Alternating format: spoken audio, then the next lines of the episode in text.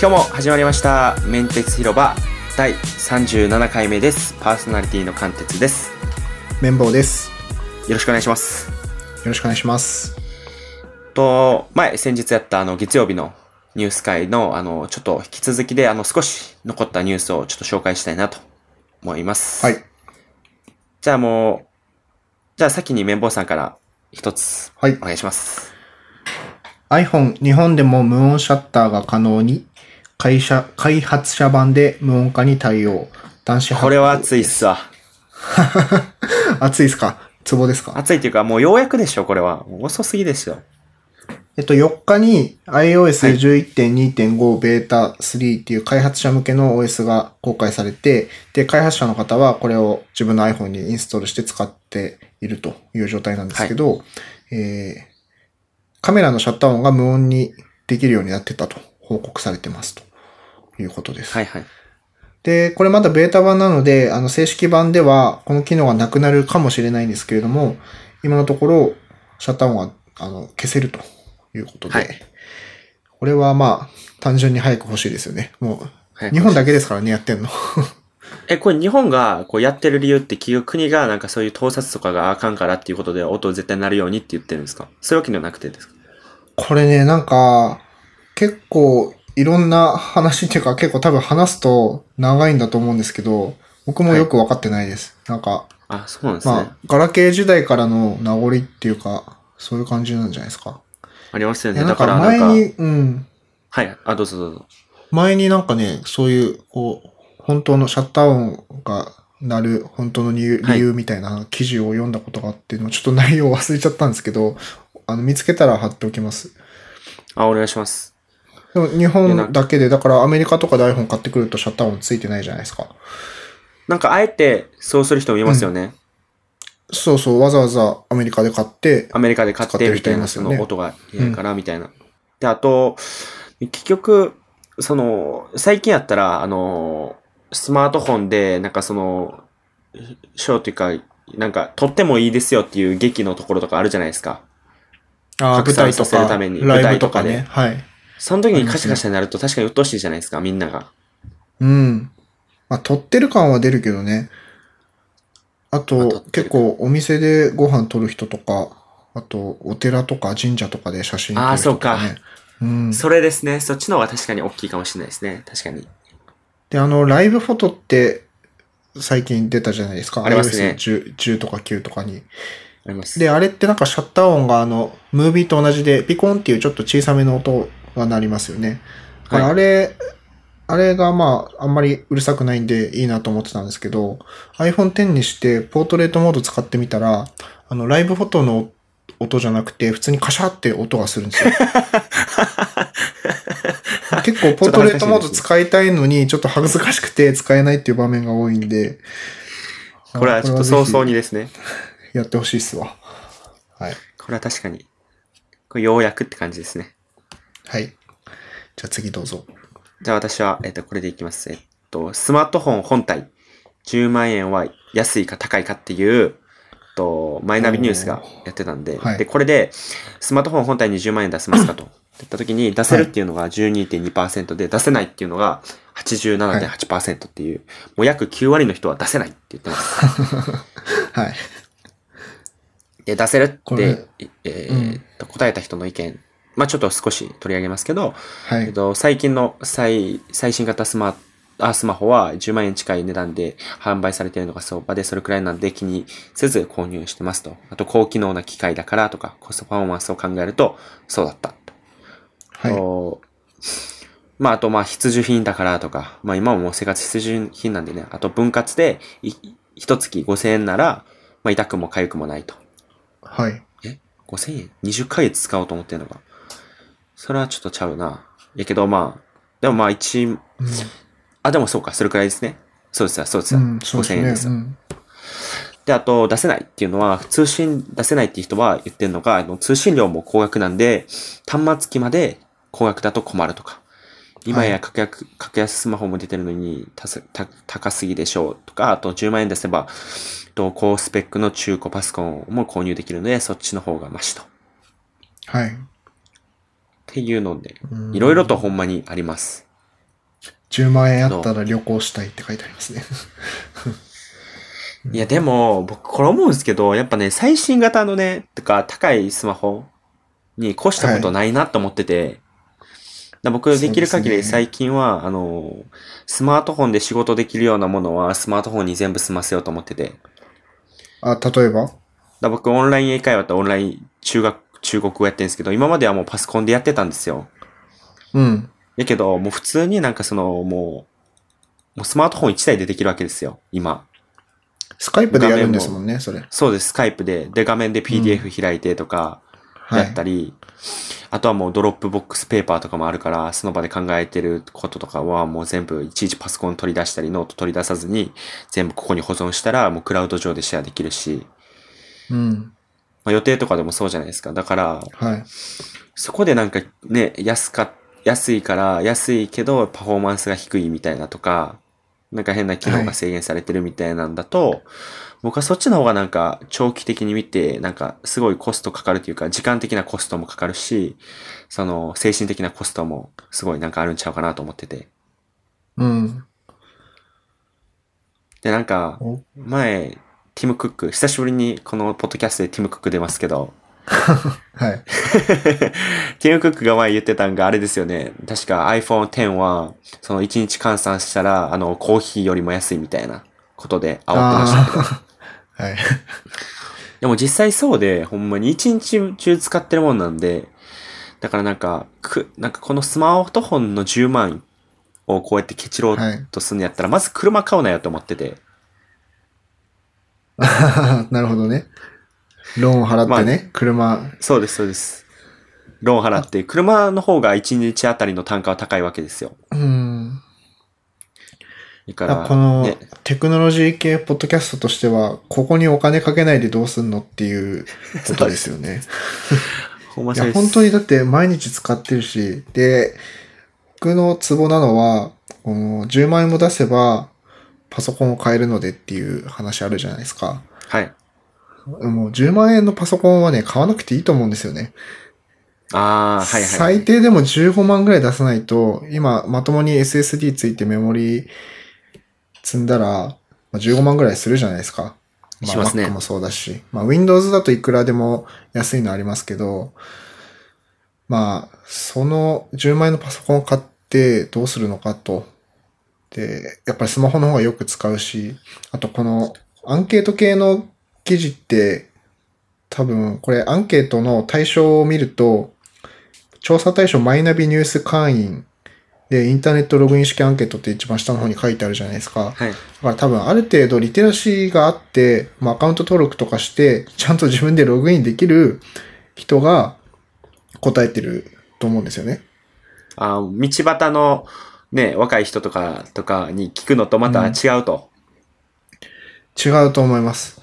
まあ、このトピックの場合だと、10万円出せますかって聞いた、まあ、道端のおばちゃんに聞いても出せないって言うかもしれないけど、でも、この、その道端にいるおばちゃんこそ、高い端末使ってた方が絶対良くて、あの、月曜日のニュースでも言った、あの、バッテリーのサポートとか、Apple Care とかもそうですし、なんか多分、その、細かいマイクの音質とかそういったところでも差があると思ってて、だリテラシーがない人ほどいい端末使ってた方が絶対便利だし、あの、挫折しないと思うんですよね。まあ、それはあるかもしれないです。確かに。だから、そう、そんなに高い端末でもやることはツイッターだけとか言うかもしれないけど、そんなに、あの、やっぱり安い端末使ってるといろいろトラブルがあったりするし、まあそもそもその SIM フリーの格安スマホで SIM 自分で契約して SIM 自分で入れ替えてって一人でできない人たちが多いじゃないですか。まあ、多いですね、まだ。はい。うん。だからそこに高いお金を払って、キャリアにも高いお金を払う価値があるんだから、まあ、このアンケート自体がちょっと対象が微妙かなっていう気もしますけどね。もう37歳男性、建設土木とかの人とかを聞いても、ねようこれに登録してるなって思って、確かに。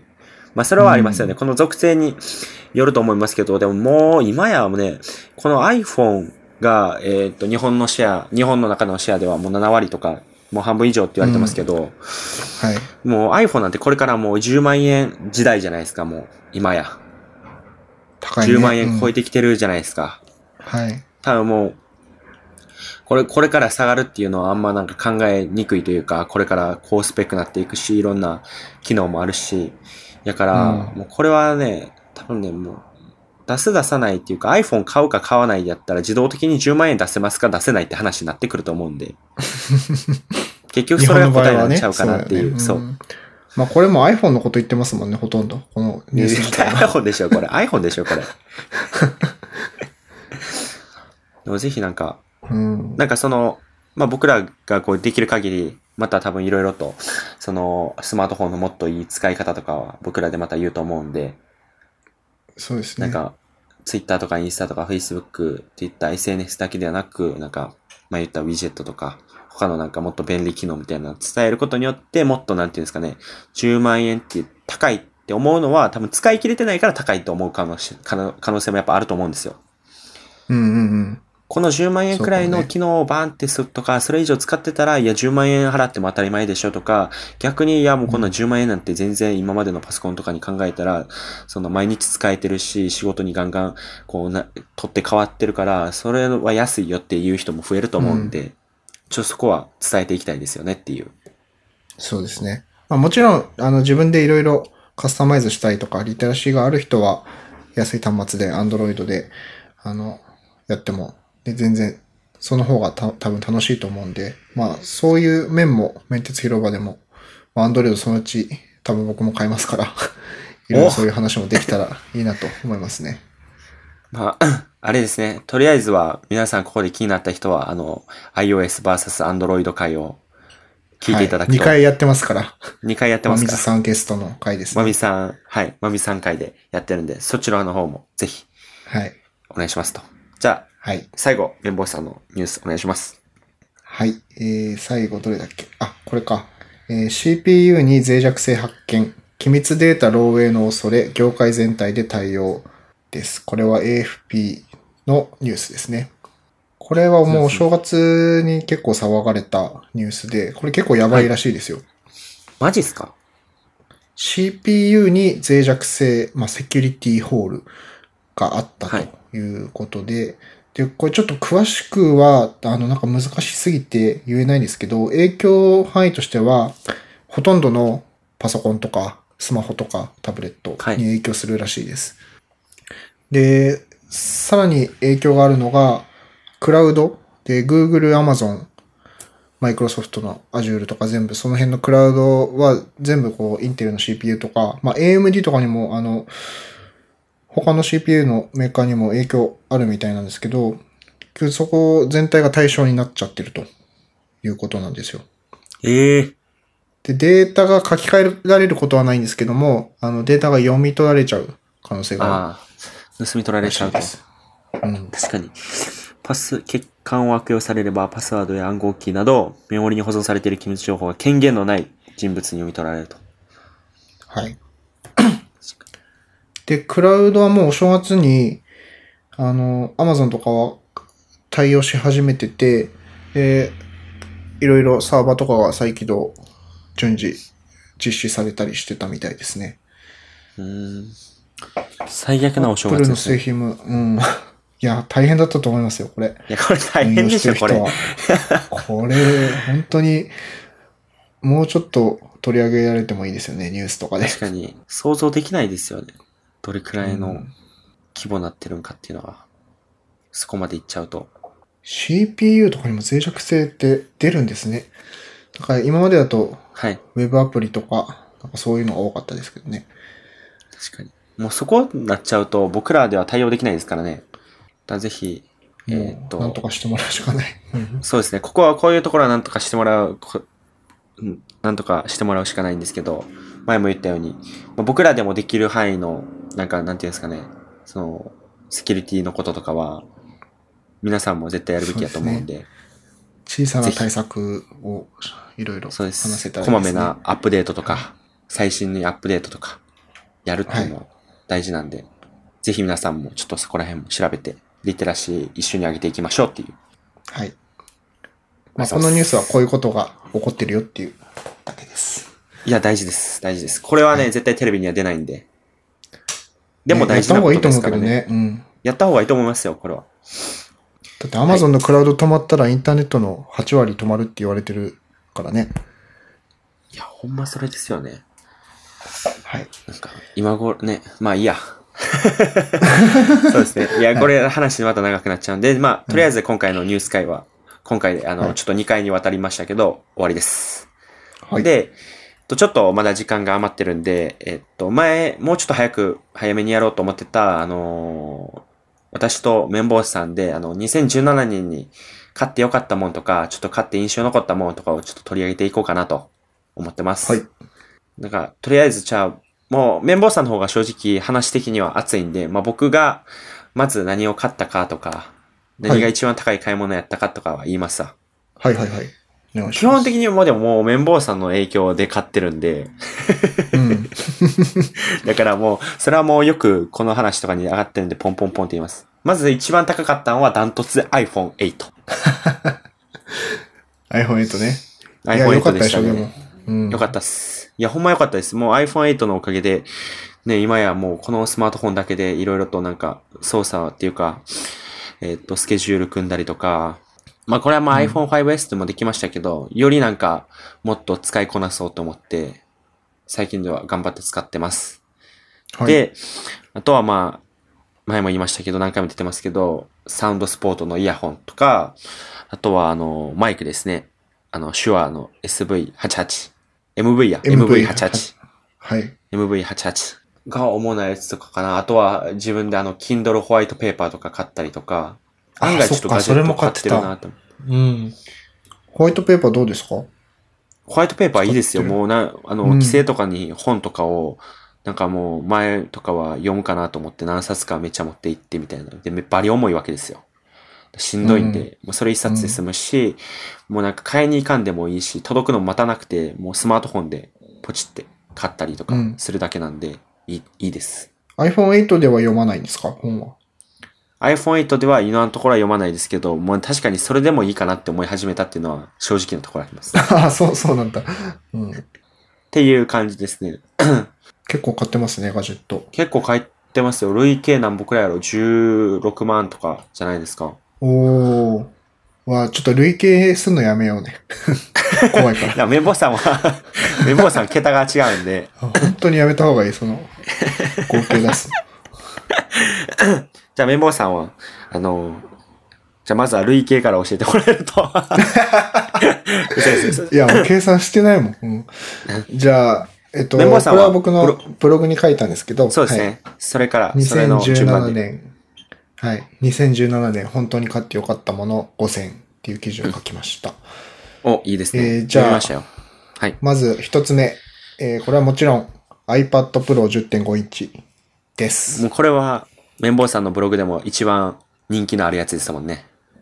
そうですね。一番人気ありますね。で、これはスマートキーボードと、まあ、iPad Pro のセットで書いたんですけれども、やっぱこれが一番使っているし、生活が変わりましたね。もうこれはね、もう前紹介したようにね、一回分使いましたからね。一回も使ったんで、まあもう十分だと思うんですけど。で、iPhone X は実はこの5世の中に入ってなくて、まあ買ってすぐだったっていうのもあって、はいはい。まあまだ入れてないんですけど、でも生活が変わったって意味では iPad Pro の方が変わってるかなという判断基準でした。まあ iPhone は言うても iPhone でやること変わらないんでね。確かに。まあ、iPhone X はまあ満足度高いですけど、まあ、そこには食い込めなかったと。食い込めなかった。まあ、ちょっと寝起きの顔が認識されないのが一番ですね。次。じゃあ二つ目はい。ミステリーランチアーバンアサルト。出たこれはリュックですね。バックパック。はい。これもあの、前に、結構前に、話しましたね記事になってるんですけども、これはリュックです。あ、そっか。面鉄広場でも話してますね。まあ、このリュック、一回みあみんなに見てほしいですよね。かっこいいですかかかっこいいんですよね。その、かっこいいですよ。確かにうん表現するのは難しいんですけど。これ、なかなか、あの、スペックとか、その、レビューとか見ただけでは、その、入れるポケットとか、その容量とか、まあ、そんなに他のリュックと変わんないんじゃないかなと思うんですけど、やっぱ、背負って使ってみると丈夫だし、疲れないし、あ、クオリティ高いなっていう感じしますね。まあまあ、これの、あの、どういう風に使ってるかっていうのも記事になってるんで、見てみてください。はい。はい。じゃあ3つ目。えー、 ARCHISS ProgresTouch RETRO TINY 赤軸っていう、これはメカニカルキーボードです。あー、キーボードですね。はいはいはい。うん。実はこれが今年、うん。はい。会社で使ってるやつですよね。そうです、そうです。あ OK ですそうです、そうです。会社でも家でも使ってるし、まあ、はい会社で8時間働いてる時ずっと触ってるんで、実はこれが今年買ったものの中で一番長い時間触ってたものなんじゃないかなと。はいはいはい。はい。何が特になんかいいいいっていうか、その触ってた以外にも、他のキーボードとやっぱちゃうんですか？えっと、僕あんまりメカニカルキーボードって買ったことなくて、はいこれが人生で2つ目ぐらいなんですけど、で、まあ、アップルのあの、ペラペラのキーボードからすれば、当然打ちやすいですし、で、はい慣れるとすごい早く打てる気がするんですよね。はいはいはい。で、やっぱ打鍵感もすごくいいし、まあ、これはもうみんな店頭とかで使ってみて、ちょっと試してほしいんですけど、はいはいはい。この赤軸ってあの軸の色があのいいろいろあってその色によって打鍵感が違うんですけどで僕の場合はこの赤軸ってやつを試しに使ってみたらすごい良かったとおいうー感じです。はいはいはい。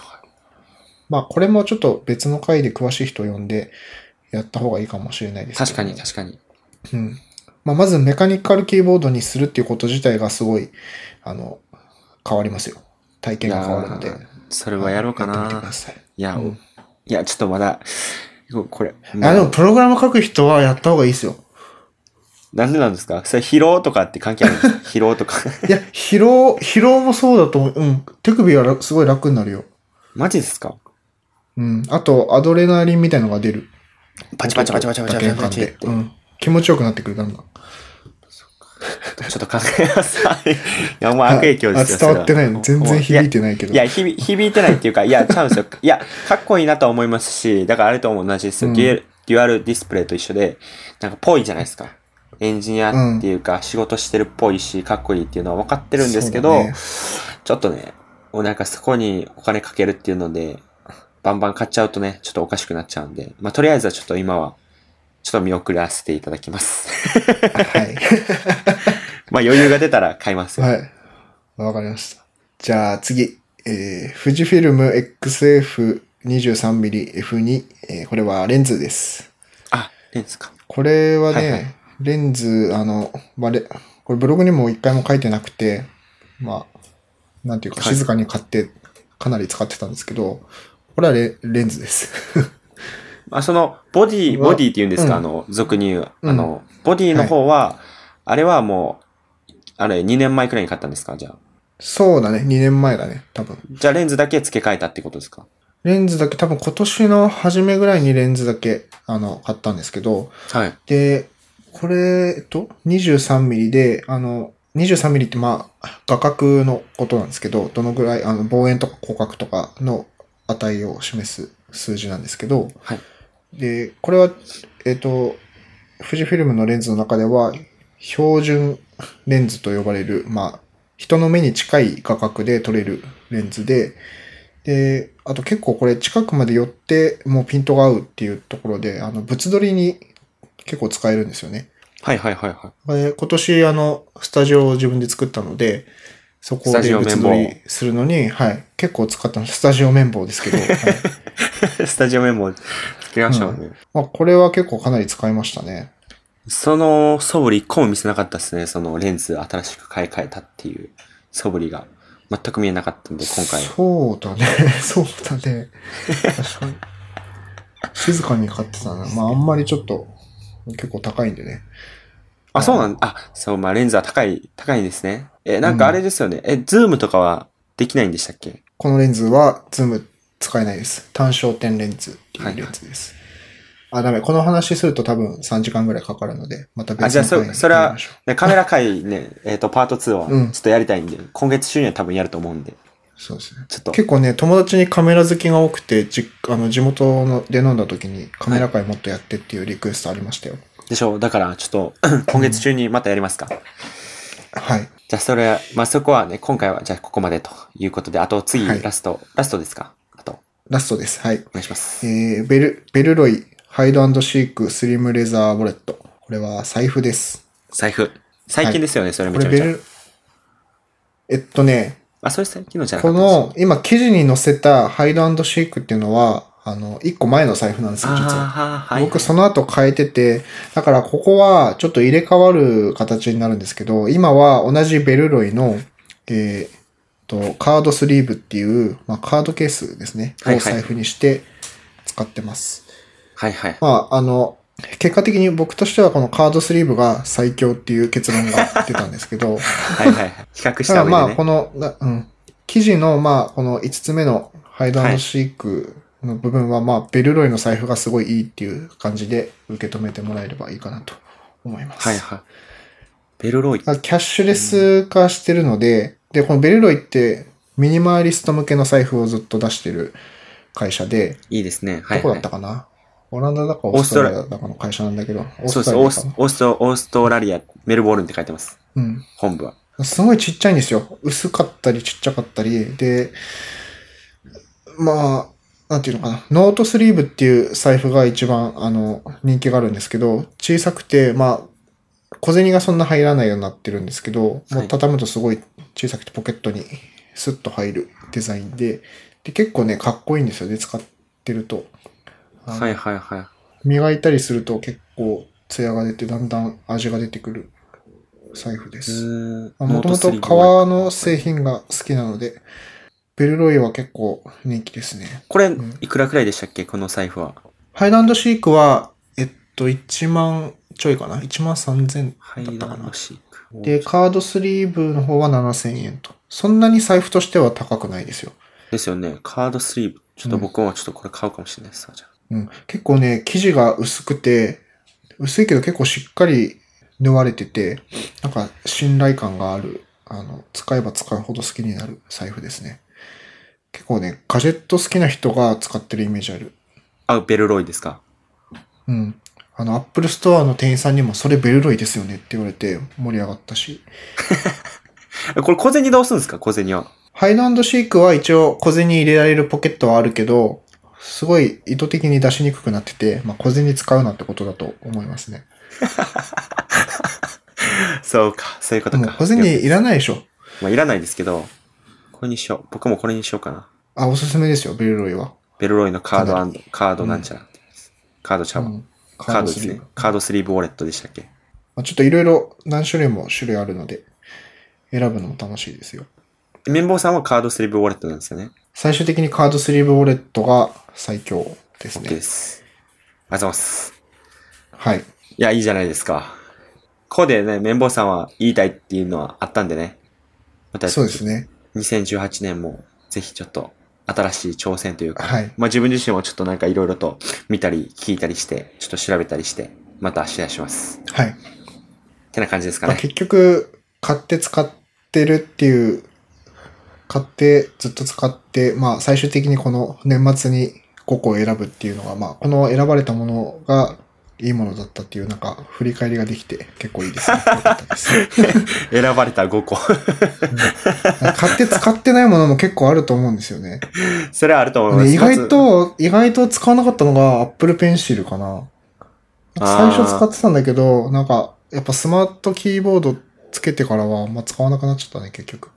スマ、スマートペンシル高いですからね。実は。うん、高いね。だから、まあでも案外、でもやっぱ使ってみないとわかんないってありますからね。まあだからこそ、あれですよ。ここで喋るいい製品っていうのはやっぱちゃんと使われて残ってきたっていうこの安心感ですよ。はい。ただ、記事を読んで、あ、これ良さそうって言ってるだけじゃないっていう。ここはね、うん。ちょっと皆さん、ぜひ参考にしても、したら、損はないとは言えるんで、得しかないっていうのははい言えるんで、ぜひ、ちょっと皆さんも参考にしたと、していただきたいなと思います。はい。はい。じゃあ今日も聞いていただきありがとうございました。メンテスロは毎週月水道放送しています。とハッシュタグは、ハッシュタグメンテツ広場で、あの、ツイッターなどの投稿、または、あの、ツイッターでも、私たちのメンテツ広場のアカウントがあるんで、ぜひ、あの、フォローしたり、あの、リプライでご感想、ご要望お願いします。あと iTunes で聞いている方は、あの、ポッドキャストでの星をつけてレビューするところがあるんで、ぜひそこでもレビューしたり、星をつけていただけると嬉しいです。はい、もう、またね、えっ、と、今回はこういう感じで振り返りましたけど、はい。まあ、だからっつってなんもないんですけど、なんか言わないとなっていう、あの、義務感に襲われてちょっと言いました。まあまあまあまあ、まあまた次も皆さん、はい。はい。聞いてくださいということで、じゃあまた、さよならさよなら。